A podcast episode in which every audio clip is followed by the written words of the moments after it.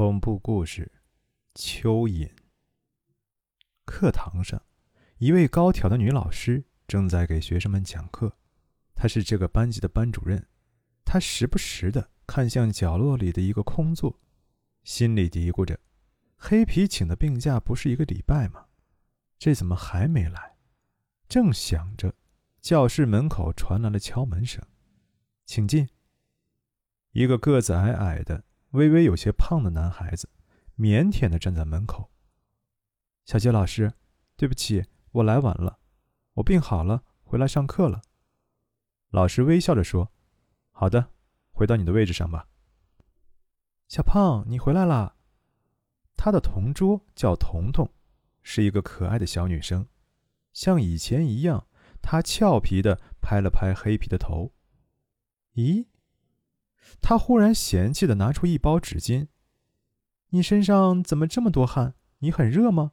也不知道擦擦。”“哦，不好意思啊。”黑皮笑笑，接过了他递来的面巾纸，擦了擦脖子和头上的汗，之后将面巾纸放在了书桌里。这一天，他总是不停的在冒汗，头上、脖子上、身上，到处都是。书桌里也渐渐地堆满了他用过的面巾纸，在彤彤不满的眼神里，他歉意地笑笑，自己的身子向外挪了挪，而彤彤也是将身子向另外一个方向挪了挪。这样过了几天，彤彤不满的情绪越来越重，因为黑皮的身上不仅冒汗，而且还有一股难闻的味道，一股子腐烂树叶的味道。虽然味道不是太浓烈，但是离他很近的彤彤却难以忍受。一个月以后，彤彤实在忍无可忍，跟老师说：“老师，我想换座位，实在受不了他身上的味道了。”小杰老师也同意了他的请求，毕竟让一个爱干净的漂亮女生跟一个身上一股子味道的男孩在一起，的确是种折磨，因为。他也是这样的人，对于这几天的事情，他都看在眼里，也对黑皮有些不满。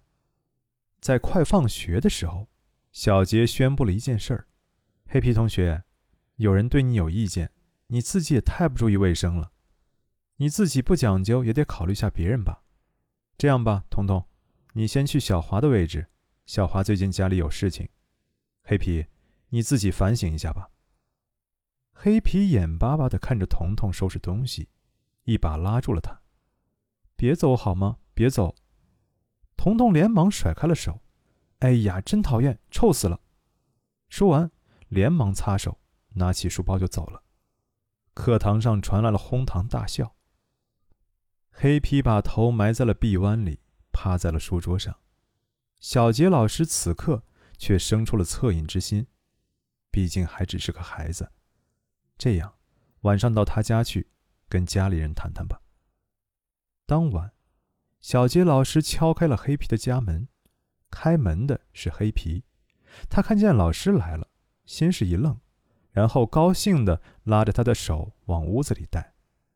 越往屋子里走，他心里越难受，因为他家里的味道太浓了，越往里越是这样。他不留痕迹地抽出了手。在背后擦了擦，走到了半路，他实在受不了了。哎，黑皮，老师想起来还有点事儿，我先走了。说完，不顾黑皮失望的眼神，迅速走了出去。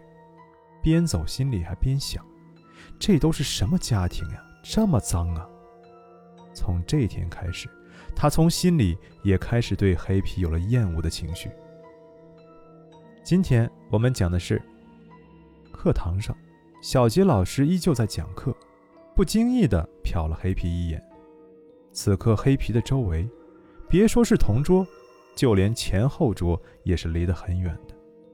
同学们对他的不满情绪越来越高，而且他发现，此刻黑皮不仅仅是爱冒汗，而且脸上跟身上还经常很脏，有的时候还带着土。真不明白这孩子都是干什么去了。下课了，黑皮站了起来，准备出去。走在半路的时候，没忍住打了个喷嚏，要死不死，偏偏喷到了一个男同学的脸上。他十分愤怒，站起来就给黑皮一巴掌。就在这个时候，恐怖的一幕出现了。随着这一巴掌打下去，黑皮的耳朵掉了下来，周围的人全吓傻了。这时候，黑皮显得异常的愤怒，他此刻的脸色慢慢的变得黑红黑红的，伴随着一个女生的尖叫，他发现此刻黑皮那没有耳朵的耳洞处，爬出了一个又红又粗的蚯蚓。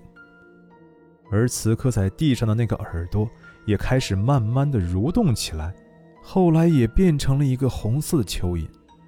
而此刻的黑皮大声的叫喊着，口水四处喷射，在他的嘴里也爬出了一堆黑红色的蚯蚓。整个教室乱了，大家全都往门口跑去。但是毕竟一次只能走一个人，黑皮的个子慢慢的长高起来，而他的皮肤也开始慢慢的透明。他的身上不停的有蚯蚓爬出来，向着众人爬去。有的女生吓得哭了出来，小杰老师已经吓得不能动弹，呆呆的坐在地上。忽然，靠在门口的人一声大叫：“门口也有，门口也有！”众人又连忙往窗口跑去，但是他们想起来，他们的教室是五楼，一条条的蚯蚓。不紧不慢地在蠕动，在他们走过的地方，大理石地面被蚯蚓身上的粘液烧得滋滋响，有的在桌子上，烧的桌子开始冒起了浓烟。屋子里混合着腐败的酸臭味道，还有木头被烧焦的味道。有几个实在忍不住了，恶心地吐了出来。而此刻的黑皮已经长到顶棚的位置，脸也被拉得变形。身上的皮肤已经完全透明，之后砰的一声，一条又黑又粗的特大蚯蚓撑炸了黑皮的皮肤，爬了出来，整整占据了教室三分之一的位置。它不停地扭动着身体，身上的粘液四处的飞射，墙上、黑板上、顶棚上全都烧得一个洞一个洞的。这条大蚯蚓停下了动作，其中一头伸向了众人，大家吓得。全都不敢说话了，紧紧地靠在一起，哭都不敢哭了。小杰老师一脸绝望地看着他，忽然猛地站了起来，抱住了他：“不要啊，黑皮，不要啊！”滋滋的声音从他的身上传来，他的手臂还有脸上都被迅速地烧得血肉模糊，但是此刻，仿佛有种力量支撑着他。大蚯蚓缩了回去。半晌没有再动，而小蚯蚓们也停止了蠕动。过了许久，大蚯蚓冲着窗口爬去，从五楼的窗口慢慢的向下爬，而周围的小蚯蚓也是慢慢的跟着他，一起爬出了窗口。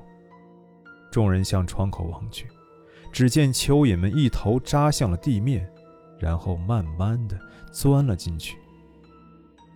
一切又恢复了平静。除了教室里被烧的都是洞的墙壁跟书桌地面，还有教学楼上那一条条痕迹。